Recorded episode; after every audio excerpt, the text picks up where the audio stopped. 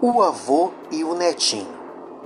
Houve uma vez um pobre velhinho, tão velho que seus olhos já estavam turvos, os ouvidos surdos e os joelhos trêmulos. À mesa era com grande dificuldade que se comportava. Quase não conseguia segurar a colher e assim derramava a sopa na toalha, deixando-a também escorrer da boca.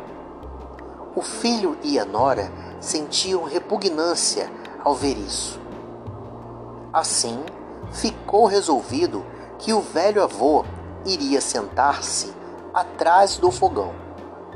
Davam-lhe a sopa numa tigela de barro e assim mesmo não davam muita para evitar o desperdício. O velho olhava com grande tristeza para a mesa e os olhos enchiam-se de lágrimas.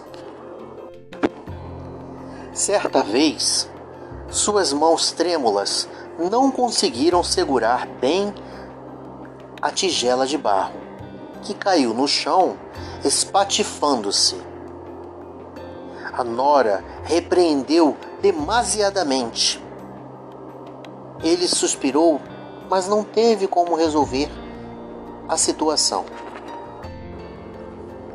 Então, desapontada com aquela situação, a nora comprou uma tigela de madeira muito barata e grosseira, e o avô passou a tomar nela a sua pouca sopa. Quando estavam todos sentados à sala, o netinho, de quatro anos de idade, juntava pedaços de madeira no chão e formava uma figura. O pai, curioso com aquela brincadeira, perguntou ao filho: Que estás fazendo, meu filhinho? O filho respondeu: Estou fazendo uma gamela para dar de comer à mamãe e ao papai quando eles forem velhos, igual ao meu avô.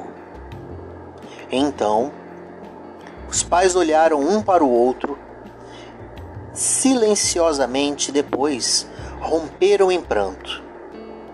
Levantaram-se e foram buscar o velho, instalando-o à mesa. Daí disseram que nunca mais ele sentaria longe deles. Serviram-no sempre na mesa com eles, nunca mais se importando que deixasse cair a sopa na toalha ou que fizesse qualquer outra atitude de sua idade.